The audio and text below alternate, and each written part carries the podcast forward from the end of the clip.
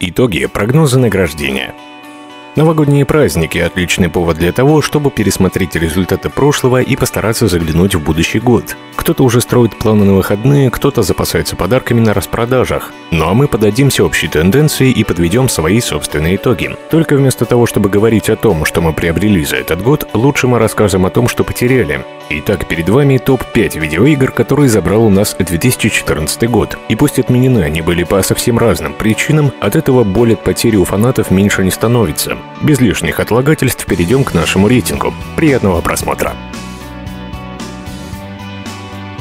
Рунмастер. Буквально на днях издательство Paradox Interactive сообщило, что приостанавливает разработку масштабной РПГ «Рунмастер», в основе сюжета игры лежала скандинавская мифология, а каждое ее происхождение должно было стать уникальным, так как случайным образом создавались не только карты, но и сами задания. Первоначально проект планировали выпустить на ПК уже в конце этого года. Затем была анонсирована и версия для PlayStation 4. Однако разработка шла не очень гладко. Как сейчас признаются авторы, их видение игры было недостаточно четким. Рунмастер не помогли даже несколько попыток спасти ее, уменьшив масштаб.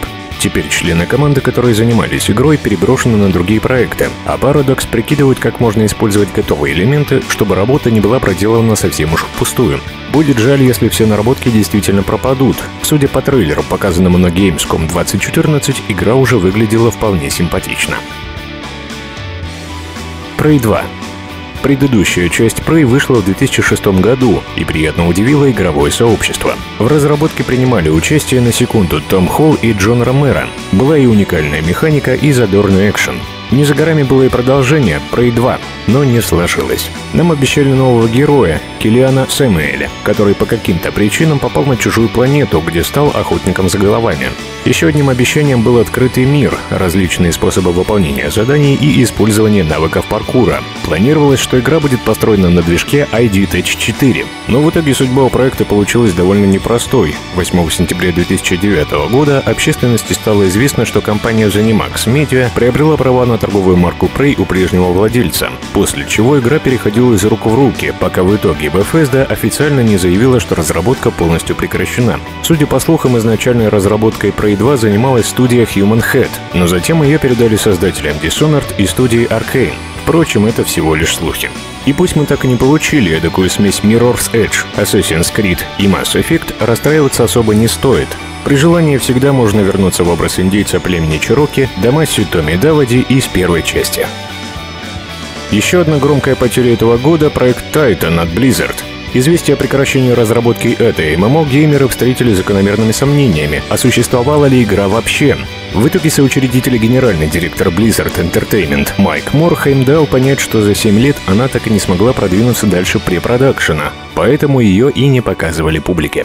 События игры должны были разворачиваться на Земле в недалеком будущем, вскоре после того, как человечество успешно отразило инопланетную атаку. Игрок мог присоединиться к одной из трех фракций, ведущих холодную войну за власть над миром, и отправиться исследовать места в разных частях света, в том числе на западном побережье США, в Южной Америке, Европе и Австралии. По слухам, время препровождения в Тайтан делилось на две части — дневную и ночную. В светлое время суток игроки выполняли каждодневную работу, а с наступлением темноты, подобно супергероям, перевоплощались в защитников планеты. Под покровом тьмы они должны были участвовать в классических сетевых поединках с традиционными целями вроде захвата флага. Мир при этом строго делился на реальный, где игроки занимались крафтингом и прочими мирными делами, и теневой, в котором сражались с враждебными существами. Классов предполагалось пять — Жнец, Титан, Рейнджер, Прыгун и Джаггернаут каждый из которых обладал уникальными способностями и предметами. В визуальном и геймплейном плане многие источники сравнили Titan с шутером Team Fortress. В зависимости от того, находился ли игрок в бою или просто бродил по локациям, камера переключалась между видом от первого и от третьего лица.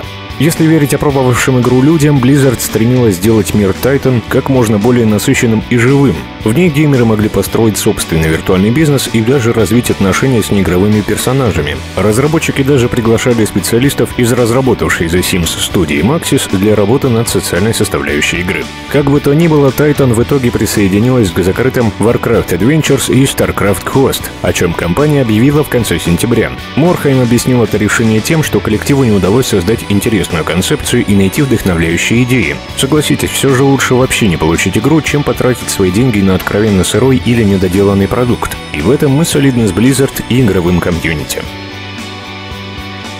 Еще в конце этого лета компания Ninja Theory, прежде отметившаяся игрой DMC Devil May Cry, рассказала общественности об отмененном проекте Razer. Игра создавалась в версиях для ПК, PS4 и Xbox One при участии анонимного издательства, которое не дало Razer зеленый свет. Проект планировался в жанре научно-фантастической адвенчуры со зрелищными сражениями с инопланетными существами, а также возможностью кооперативного прохождения. К слову, разработка находилась на начальной стадии. Студия из английского Кембриджа уделила Razer около трех месяцев, прежде чем проект был отменен.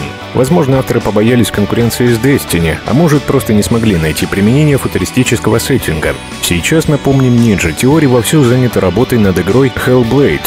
Ее они, похоже, отменять не собираются. Впрочем, это будет уже чистый эксклюзив для PS4. В 2013 году подразделение студии Leonhead, известное по серии симуляторов бога Black and White и ролевым играм Fable, разработало идею Ink Quest — Игра была создана в виде прототипа, но ее разработка, к сожалению, так и не получила продолжения. Ink Quest должна была быть посвящена девочке Софи, которая попала в волшебную книгу. Главной героине предстояло раскрыть все загадки окружающего ее мира. По словам разработчиков, она должна была стать одновременно и магической картой, и аудиокнигой, и приключенческой игрой. Правда, поклонникам британской студии не стоит сильно расстраиваться. Компания опубликовала в открытый доступ прототип отмененной адвенчуры, и теперь все желающие смогут самостоятельно опробовать проект. Ссылки для скачивания мы оставим в описании. Сейчас же студия активно занимается разработкой ролевого экшена Fable Legends для Xbox One. Запись на бета-тест уже открыта. Ссылка также будет в описании. На этом все. Это были 5 игр, которые мы так никогда и не увидим. Что ж, не беда. В следующем году нас ждет немало отличных релизов, и заскучать любителям видеоигр точно не получится. Если вам понравилась наша подборка, не забудьте оценить видео лайком и поделиться им с друзьями.